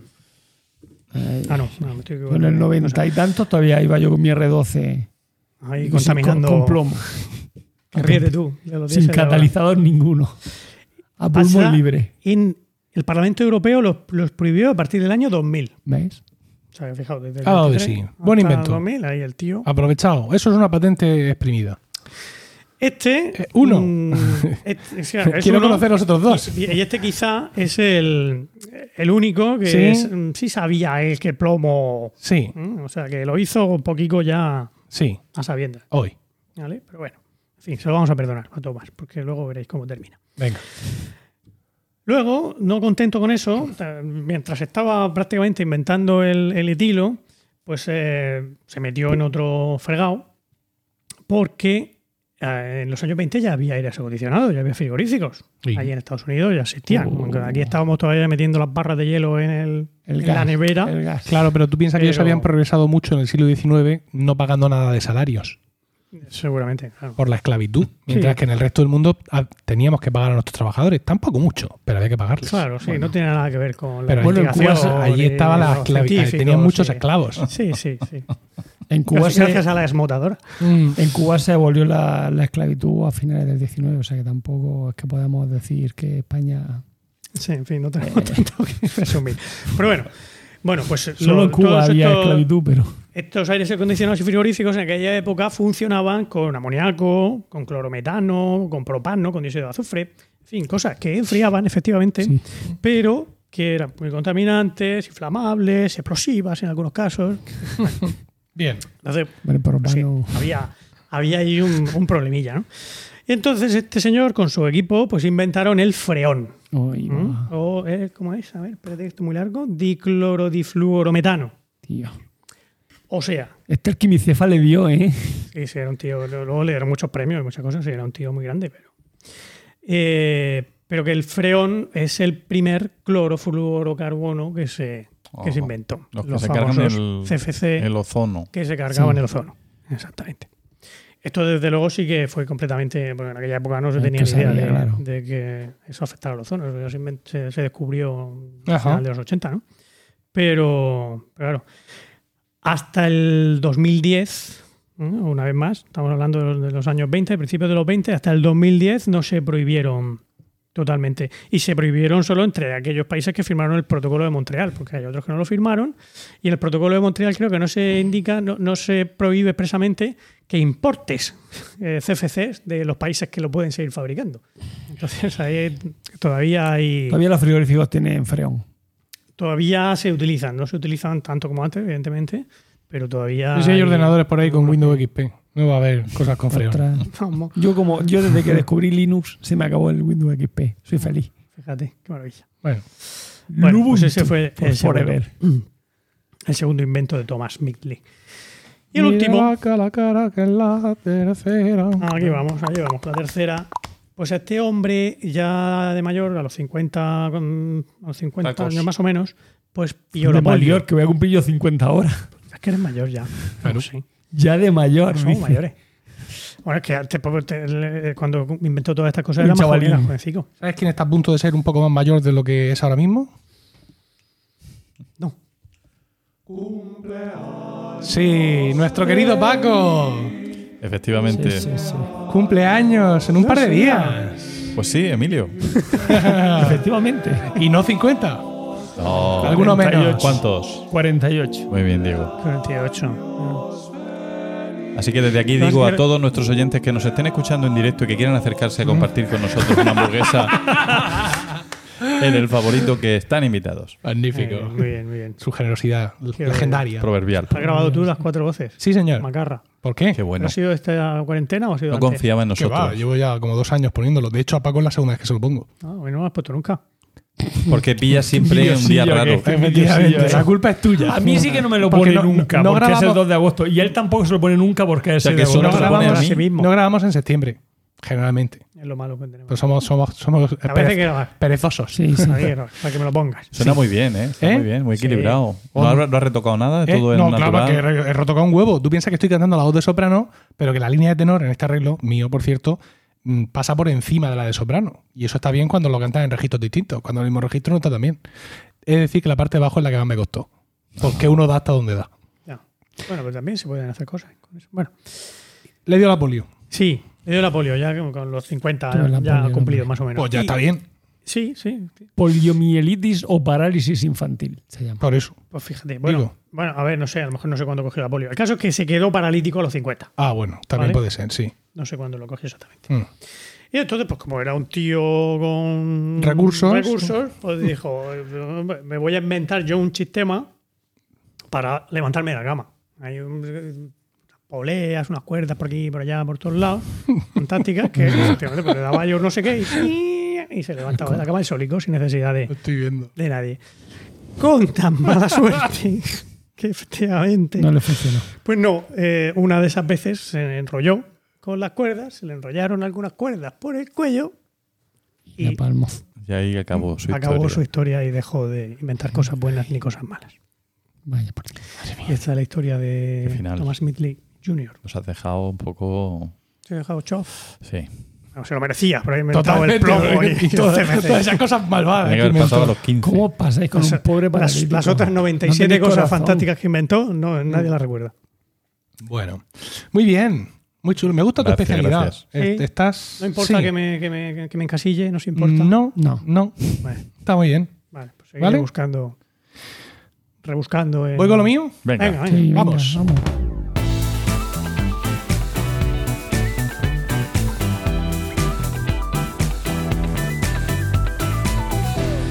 Bueno, me gustan todas nuestras intervenciones generalmente, pero en muchas ocasiones he de reconocer que la sección de Paco es la que cautiva más mi atención. Seguramente porque es la que se aleja más de los terrenos que yo domino, ¿no? Cuando se pro- aproxima a obras de autores clásicos, pues eh, debo reconocer eh, que, que- que todo esto me deja como traspuesto. ¿Vale? No, no hay más que ver los títulos de los últimos 15 podcasts. Están todos sacados de las intervenciones de Paco. Por la belleza y por la importancia de las cosas que nos acercan. Paco, y también por tu estilo y por, tu- y por tu sensibilidad al hacerlo. Aunque no tengo mal manejo del micrófono y mi prosa es afilada y sobre todo abundante, debo reconocer, Paco, que tu conocimiento sobre todas las obras que cimentan nuestra civilización y tu forma de esgrimirlo me sobrecoge y me empequeñece. Porque me veo incapaz de emularte por muchas vidas que viviera. No, es verdad. Sin embargo, a veces eh, me recorren aires más optimistas y pienso que a lo mejor, si lo intento, puedo hacer algo decente. Claro que sí. Desde luego no me va a quedar como a Paco, pero también me puede salir bien.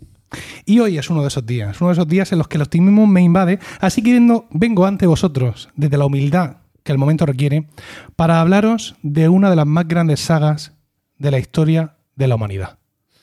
Parque Jurásico.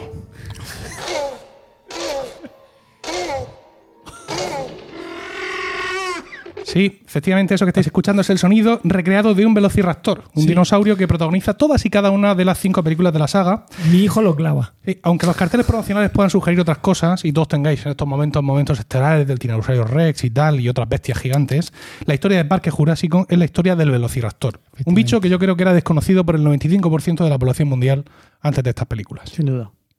La primera película, Jurassic Park, fue dirigida por Steven Spielberg en 1993, que además se quedó como productor ejecutivo de todas las películas de la saga. Se basa en el libro homónimo de Michael Crichton de 1990, un libro con el que guarda suficientes diferencias como para hacer interesante su lectura a los fans de, esta saga. Nos cuenta cómo uh, John Hammond y su empresa InGen han recreado dinosaurios para hacer un parque en la isla Nublar, cerca de Costa Rica, y llevan a algunos expertos para que den su ok antes de abrirlo al público. El plantel de actores de todas estas películas es de primera fila. Y esto ya comienza con la primera película. A John Hammond, el filántropo multimillonario, eh, lo interpreta Sir Richard Attenborough. Oh. Por favor. ¿Vale? Luego está Alan Grant, un paleontólogo de prestigio, que es uno de los que va allí a certificar aquello, interpretado por Sam Neill. Mm. ¿Vale?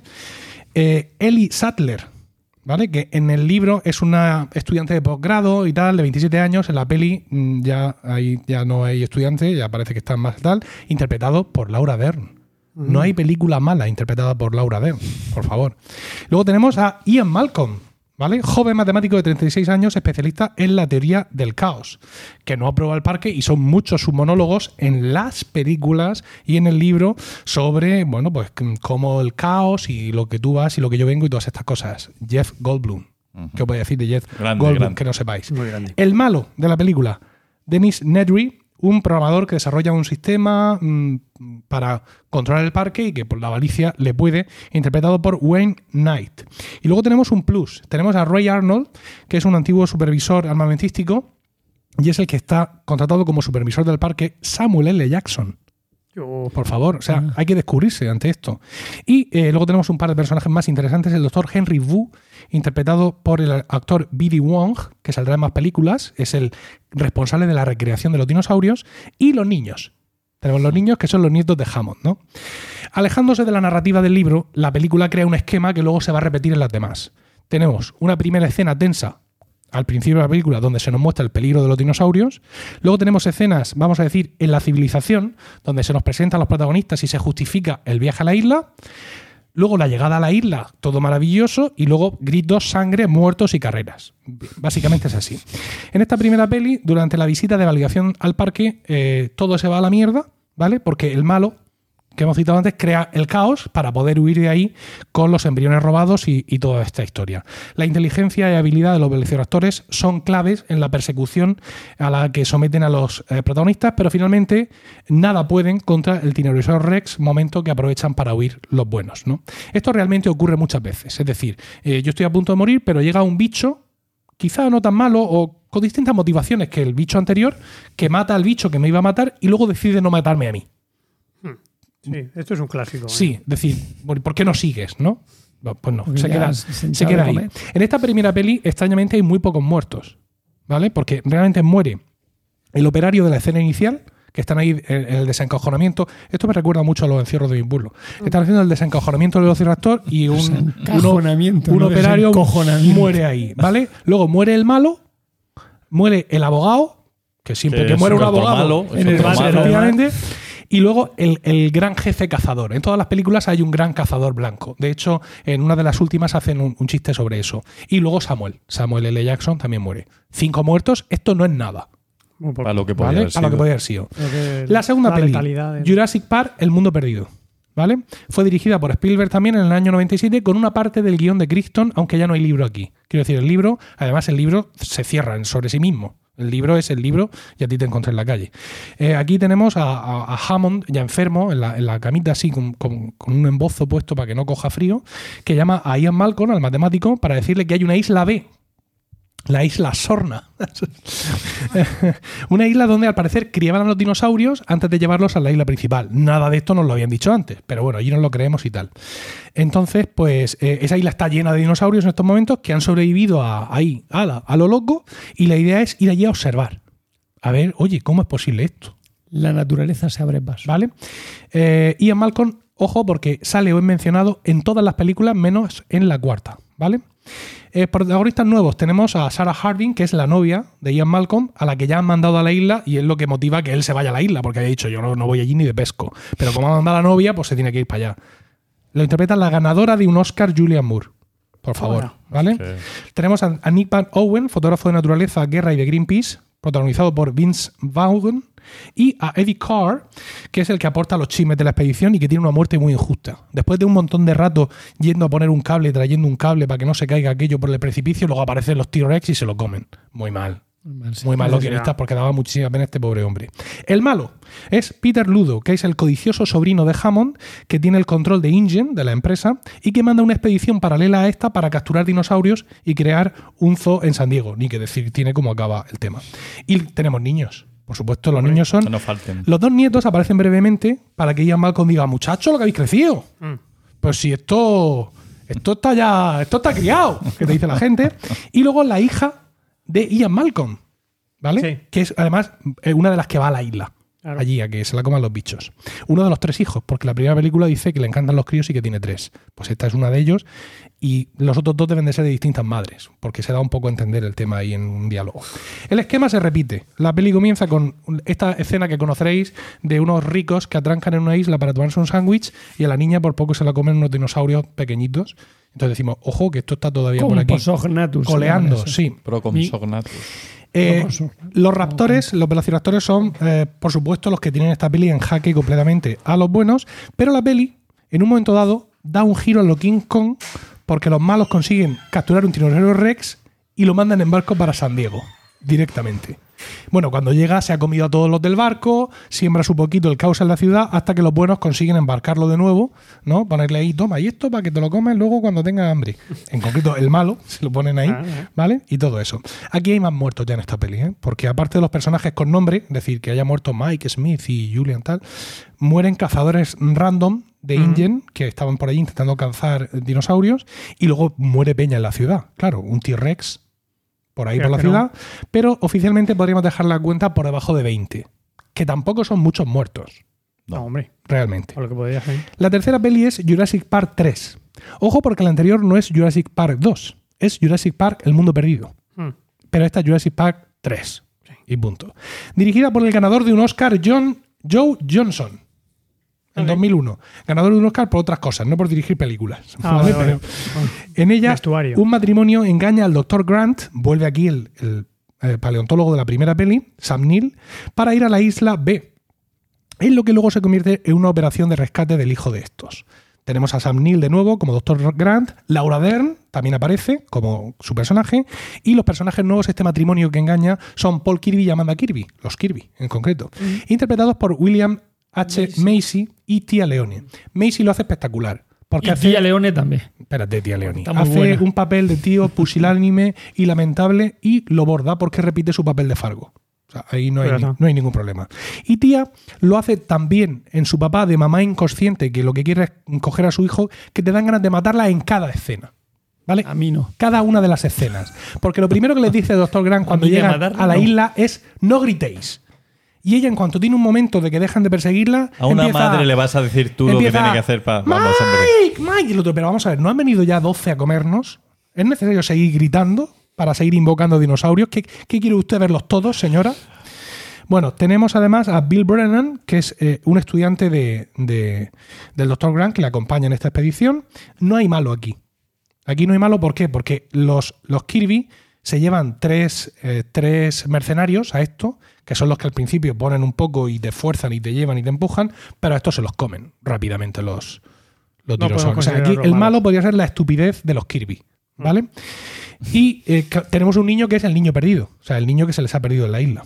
¿Cómo? ¿Cómo es esto? Pues Pero porque que es MacGyver el tío. el esquema se repite. Empieza la, la- la película y vemos al niño que va haciendo parapente tirado por una lancha con el novio de su madre, porque están separados los padres.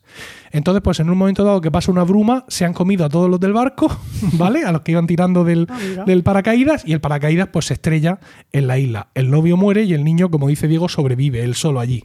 ¿vale?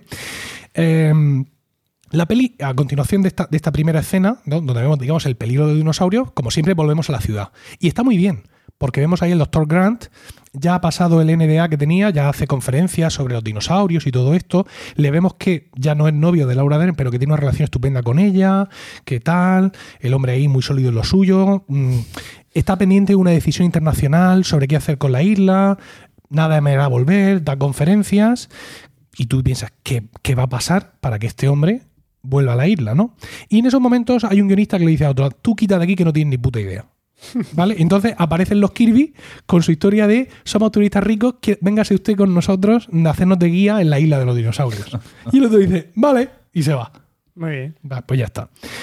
Velociraptores a tope, robo de un huevo de un velociraptor, no me preguntes por qué, mm, demostración que son muy inteligentes, que se comunican entre ellos, ¿vale? Una especie de silbato velociraptor que usa el Dr. Grant para soplar. Y podría haber dicho pon Netflix, pero al parecer ese sonido era mm, por favor no me comáis. También podría haber sido soy súper apetecible. Pero bueno, el caso es que la cosa funciona. Y bueno, os decía que no, no se leía Malcolm, pero sí lo mencionan. Porque el Dr. Grant, en un momento dado, le pregunta al niño: ¿Has leído el libro de Malcolm? Porque el niño le dice: He leído todos sus libros, Dr. Grant. El Dr. Graham Sam Neill, que hace de Dr. Grant. Y dice él: ¿Y el de Ian Malcolm lo has leído? Y dice: Sí, es una mierda. Yo te dije: Es una mierda, sí, efectivamente. Ah, también muy pocos muertos aquí. Porque mueren los dos de la barca del principio, el novio de la madre Mercenario. y los tres mercenarios. Nah. Y pare, Eso y no pare- hay nada. ¿Y el, ¿Y el estudiante no muere? no, el estudiante Queda- no muere. queda parece que muere. contuso, Sí, sí, no. sí, sí, parece que muere, pero no. Aquí hay una escena muy chula con pterodáctilos, que además es la primera vez que Sí, salen, sí, sí. y es donde, donde parece que muere el estudiante, pero no, no es el estudiante, no el de Curro Jiménez, Pero el no. estudiante de San Nil. Es que te digo que he dicho No, que a mí ¿Vale? La he visto, perdido la he visto yo. la he dos o visto- tres veces. yo Lo la que he pasa es que visto tengo tan mala veces. memoria. Una cosa curiosa y es que en esta película se da una escena que se da en muchas otras. Y es que tú de pronto ves a un dinosaurio haciendo cosas de dinosaurio como es comerse a otra persona Mm. y en lugar de seguir cagando hostias, te quedas así mirándolo y avanzas lentamente hacia atrás, el dinosaurio te mira a ti, tú sigues avanzando lentamente hasta que en un momento dado te giras y sales cagando hostias. Ah. Esto no es real. O sea, la gente no actúa así. Cuando tú ves un dinosaurio comiéndose a alguien, directamente sales cagando hostias. Claro. ¿Vale? Te, te- te saltas la parte de, de- de quedarte Yo he vivido una situación así en la vida. en el cerro de tu pueblo. en el cierre de mi pueblo. O sea, yo iba corriendo, de pronto el toro se giró y yo no hice así. Me quedé, Acierta. me quedé mirándolo lentamente en slow motion y echándome la pelota hacia atrás. No, yo fui pegándome patas Hostia, en el culo, cagando leche. Empujando gente. Totalmente. ¡Quita, niño! Efectivamente. Bueno, cuarta película. Jurassic World. Ajá. dirigida en 2015 por Colin Trevorrow. ¿Vale? Y en ella vemos que Ingen, la empresa Ingen, ha cambiado de manos y le ha sido comprada por un millonario indio. Ah, pues Así, está. a tomar por culo, que ha metido pasta a tope para finalmente abrir el parque jurásico en la isla Nublar, que era lo que estaba previsto desde el Sí, principio. era muy buena idea. Y por eso se llama Jurassic World, en vez de Parque Jurásico, siendo la primera película en la que realmente vemos Parque Jurásico abierto. Pero no importa, ¿vale? Como era de esperar, imaginaos cómo acaba la película. Carrera, gritos, sangres y muertos, pero tenemos reparto nuevo. ¿Vale? Tenemos a Owen Grady, que es un ex militar y entrenador de velociraptores. Me encanta el. ¿Sabes? Como. La profesión, ¿no? Sí, como, como epígrafe del IAE es muy bueno. Está interpretado por Chris Pratt. ¿Vale? Fantástico Chris Pratt, de Guardianes de la Galaxia. ah, Luego tenemos a Clarice eh, Deering, que es la jefa de operaciones del parque y que está interpretada por Bryce Dallas Howard. Pues una actriz. Que por cierto acaba de dirigir un documental que se llama Padres, que está en Apple TV Plus y que habla pues, sobre el papel tan difícil que tenemos los padres en esta época eh, donde se supone que tenemos que tener sentimientos. Eh, luego tenemos también a Simon Masrani, ¿vale? Que es el dueño de Masrani Global Corporation, que es la empresa que ha comprado Ingen, ¿vale? El indio. Sí, y es el director del parque. El malo, Vic Hoskins, es el jefe de seguridad de Ingen y quiere que su empresa venda velociraptores adiestrados de los que adiestra Chris Pratt y los venda al ejército, a los ejércitos del mundo. ¿Vale? Niños. Tenemos niños que son los sobrinos de Claire que se van de fin de semana. Allí, A la isla. A la isla. Claro. Y tenemos Al doctor Henry Wu, el que creaba dinosaurios en la primera película, que aparece otra vez por aquí, ya un poquito más ajado, también creando eh, nuevos dinosaurios. El esquema, a tomar por culo el esquema. ¿Vale? Aquí directamente la- al principio de la película son los niños diciendo a los papás que nos vamos a la isla y todo el mundo a la isla. No hay escena inicial, no hay nada de esto. Porque claro, es que está todo el mundo ya en la isla. Vamos a ver, si sabes a lo que vas. Si Cla- si has comprado la entrada, Claro, Clarice está allí a de, de directora de operaciones y, y- y Owen está allí entrenando velociraptores. Está todo el mundo allí. Vemos a Owen en su curro, ¿no? Eh, ella en plan, yo es que me dedico al trabajo 100%, tensión sexual entre ellas no resuelta y además ella pasando de sus sobrinos, completamente. La clave de esto es que se han inventado un dinosaurio nuevo. Indominus Rex. Efectivamente, un bicho que resulta finalmente ser el cruce de un tiranosaurio rex y un velociraptor. O sea, es listo de cojones. ¿Vale? Mm. Y monta Y un calamar. y monta la de Dios. Sí, un calamar Perdón, porque una sepia, una sí, desaparece. ¿Vale? Entonces desaparece, se esconde, se queda ese escondidico ¿eh? y dice, ¿tú dónde estás? Se ¿Dónde camufla, estás? Se camufla. Se abre la puerta y sale el cabrón a matarlo todo. ¿De acuerdo? Entonces, muy mal, muy mal en ese sentido. Y claro, como tiene su parte de Velociraptor, cuando va Chris Pratt en la moto con los Velociraptores a por él, cuando él llega allí y los Velociraptores dice, "Ah, venga, atacarle, él les dice, ¿vale? Y ellos responden. Y entonces se giran y se van a comer a los humanos. Ah, amigo. Y eso, pues claro. mm, Es que- un inconveniente. Sí, al final sí. Bueno, hay un huevo de muertos, porque además de los personajes con nombre y apellido, como siempre digo, el jefe, el malo, la cuidadora de los niños, muere Peña por un tubo, porque es un parque de atracciones lleno de gente. Entonces, cuando los dinosaurios se liberan y el Indominus Rex va arrasando con todo y abriendo verjas a su paso y dejando que todo fluya, pues claro, se lanzan contra los visitantes y matan lo que no están los escritos. Y luego, aparte, muchos soldados que han ido a intentar capturar al Indominus Rex, todo sin éxito, así que un montón de muertos. Es una peli rara de narices, ¿eh? porque nadie va a la isla. Quiero decir, ya están allí todos, realmente. La opción extra isla es mínima, los niños despidiéndose de los padres. Y ni se cita ni sale ninguno de los tres protagonistas originales. ¿Vale? Cuestión de Es la única que no he visto. De las cinco, es la única que no he visto. Quinta película. No hay quinto malo. Jurassic World Fallen Kingdom. Oh, El Reino Caído. Dirigida en 2018 por el español Juan Antonio Bayona. anda. Seleccionado personalmente por Steven Spielberg para esta tarea. De nuevo tenemos sobre la mesa la decisión de qué hacer con los dinosaurios. Es decir, aquellos se quedaron allí, en la isla Nublar. ¿Y qué es lo que pasa? Un volcán. Un volcán va a erupcionar. Un volcán va a erupcionar y va a matar a todos los dinosaurios. Entonces, ¿qué hacemos? Se van a extinguir otra vez. Con el trabajo, con lo que nos ha costado recrearlos y todo este tipo eh, de historias, ¿no? Eh, entonces, InGen parece que ya no pinta nada, son los gobiernos los que tienen que decidir qué hacer con esto. Y bueno, pues como era de esperar, la cosa acaba con carreras, gritos, sangre y muerte. Tenemos de nuevo a Owen Grady y a Clarice Deering. Owen está a su boda y Clarice Deering está dirigiendo un grupo de presión en plan salvar los dinosaurios. Y tenemos a Ian Malcolm, Hombre. que aparece en una comisión del Congreso haciendo uno de sus monólogos sobre el caos, el destino de la humanidad y lo que pudo ser y no fue. De la nada, en esta película, al igual que en la última de Star Wars salió de nuevo Palpatine, Mm. de aquí de la nada sale Benjamin Lockwood, interpretado por James Cromwell, pedazo de actor. Y parece ser que era el socio inicial de Hammond y que ellos juntos ahí en el sótano de Lockwood era lo que hacían con lo del el cuarzo y los mosquitos y allí hicieron Sí. ellos los primeros dinosaurios, lo hacían, lo hacían pequeñicos, ¿sabes? En el sótano de él. Ámbar. Y tú, bueno, se pelearon por no se sabe bien qué, Mm. que luego ya se sabe. Y este hombre, en homenaje Dinero. a la memoria de su socio, quiere mandar a Claire allí a rescatar dinosaurios. Claro, a Claire pues se le hace agua y dice, por supuesto que me voy para allá. El malo, Ellie Mills. ¿Vale? Interpretado por Rafe Spall, que es la mano derecha de Lockwood, pero que en realidad lo que quiere es traer dinosaurios para venderlos. Ay, madre mía. Y con Qué eso financiar la creación de un nuevo dinosaurio militar, el Indoraptor, que viene a ser igual de hijo puta que el Indominus Rex, pero más pequeño. O igual te caben en más sitios. Porque el Indominus Rex es que al final era muy grande. Sí. poco manejable. Sí. ¿Vale? Vale mucho Em, dinero comprarse uno de juguete. Niños, Macy. Macy, que es la nieta de Lockwood y que está cuidada por Iris, su cuidadora, que es una señora mayor, que es Geraldine Chaplin. Dios. Es que, es que esto, esto, o sea, actorazos everywhere. Yo no sé. Y también aparece Henry Wu, el, el malvado no doctor que, que crea ahora va a crear otro dinosaurio más malvado que el anterior. Todo fantástico. Volvemos a los esquemas clásicos. ¿Vale?